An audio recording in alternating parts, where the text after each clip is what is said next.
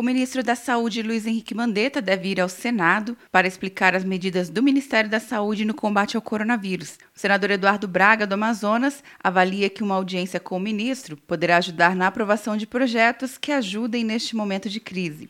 Acho que seria importante ouvirmos e apoiarmos as ações que o Ministério da Saúde está implementando nesse momento e garantir recursos para serem transferidos imediatamente pelos fundos estaduais de saúde e pelos fundos municipais de saúde para uh, o combate ao coronavírus. A pedido do Palácio do Planalto, o plenário vai votar prioritariamente medidas provisórias que tratem do coronavírus, no lugar de projetos de iniciativa dos parlamentares. O líder do governo no Congresso, senador Eduardo Gomes, explicou que muitas propostas têm o mesmo teor das medidas provisórias e que já valem na hora da publicação, diferente das propostas legislativas, que precisam ser aprovadas na Câmara e no Senado e ainda sancionadas para virarem leis.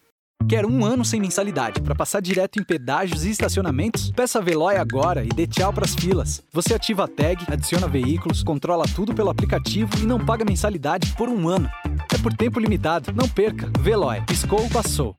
De Brasília, Luciana Castro.